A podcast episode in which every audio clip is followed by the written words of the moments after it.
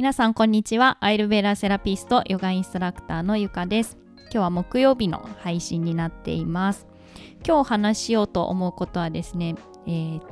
疲れた時とかストレスが溜まった時癒しが欲しい時どうしているかっていうお話をしようと思います。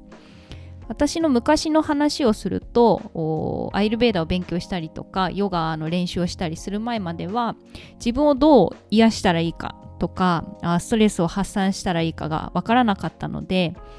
うん、買い物をして発散するとか、友達とお酒をいっぱい飲んで発散するとかあ、まあ、それこそカラオケに友達と行ってお酒を飲んで、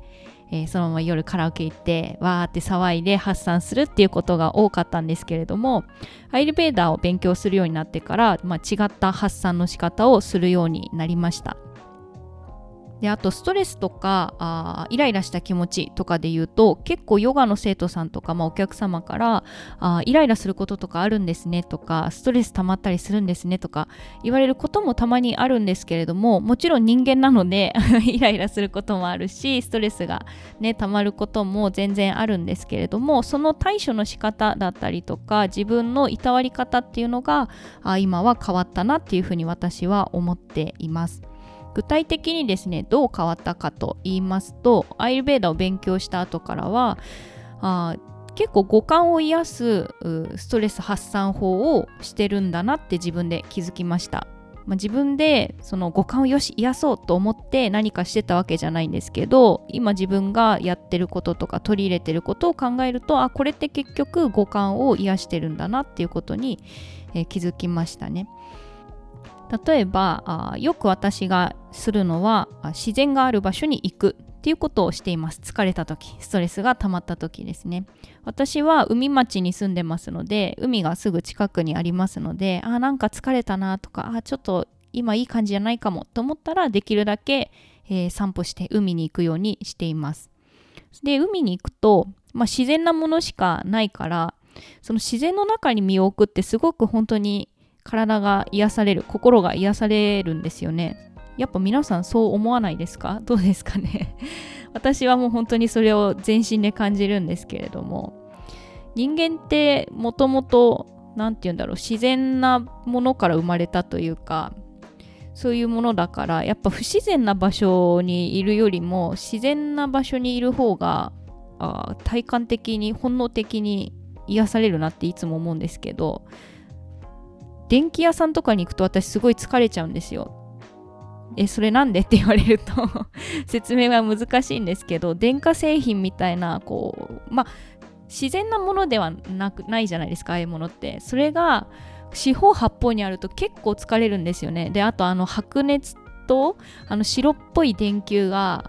電気屋さんってすごいいっぱいあるじゃないですか。で、目がチカチカするし、なんかこういろんな音が入りすぎて私ああいうとこ行くとすごく疲れちゃうんですけど、その真逆のとこにあるのが自然の場所、森とか林とか山とか海とかだと思うんですけど、だからそういうとこに行くと聞こえる音も自然なものしかないし、波のさざ波とかあ人の話し声それもそんなにいっぱい人がいてうるさいわけでもないしとか山に行けば鳥のさえずりが聞こえるしとかでで目から入るものも自然な緑の色とか自然な海のこうきらめきみたいなもの見えるからすごく癒されるんですよね。だから私ストレスがたまると、まあ、まずは自然に行く。一番手っ取り早いのが自然に行くっていうのをしてます。で視覚からだったりとかあ聴覚聞こえるものだったりとか。あとは海の香り森の香りとかその嗅覚から自然なものを取り入れて癒されるっていうのをしてたりもしますし。あとはですね、えー、いい香りを嗅ぐとかも結構しています。うん、それはアロマの香りとかですね。ただ私アロマにそこまで詳しいわけではないので自己流ではあるんですけどアロマディフューザーを炊いてみたりとかあとはもうブレンドされたそのアロマスプレーみたいなこう部屋に巻けるスプレーみたいのをちょっと巻いてみて、えー、ゆっくり呼吸をしてみたりとか、うん、あとはヨガのクラスの前に、えー、クラスの中にこうプシュプシュってこうアロマスプレーをこう巻いてリフレッシュをする。自分もリフレッシュするしそうすると生徒さんも喜ばれるからそういうものをしてる時もあります。嗅覚からリフレッシュするっていう時もあるし。あとはですね私マッサージが好きなんですよ。自分がアビアンがそのアイルベーダのマッサージもしてますけど自分自身が受けるのもすごくあのリラックスできるからあちょこちょこ行くんですけどそういうマッサージを受けに行く。それはあ触覚ですね。肌に触れてもらうことで自分自身が癒される、うん、っていうのもやったりします。あとは美味しいものを食べに行く。それはあできるだけ私はあ人の手がしっかり加わった。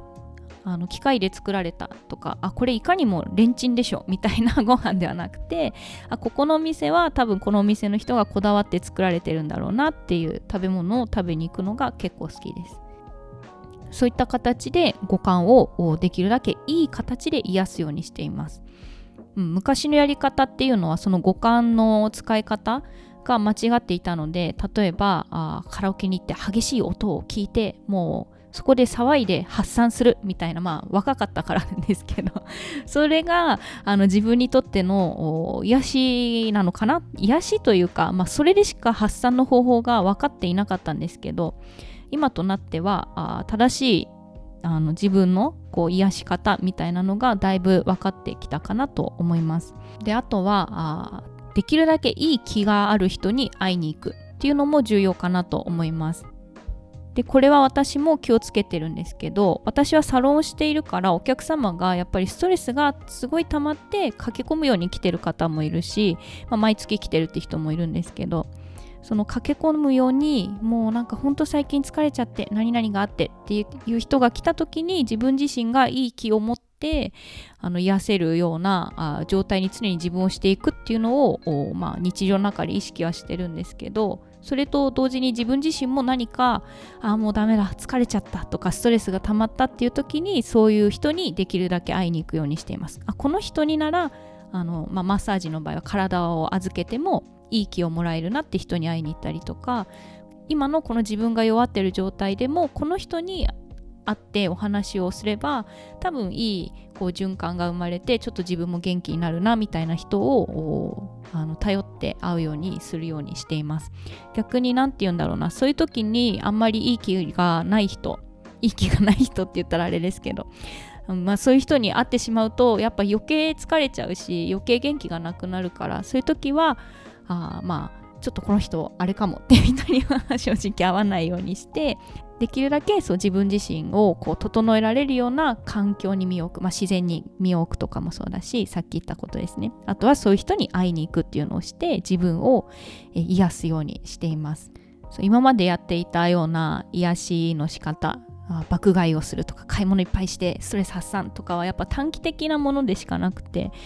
うん、長期的に見るとあまり解決はしていないなっていう感じがあったのでできるだけ私は今そういった意味合いも込めて五感を癒してできるだけ自分をいい状態に疲れてる時ですね持っていくようにしています。皆さんはどういったやり方で自分を癒すのが好きなんでしょうか？何か機会があったらそう今これ聞いてる人どういうことやってるのかぜひ聞いてみたいです。では今回の配信が以上になります。次回はまた月曜日に配信をしていきます。ありがとうございました。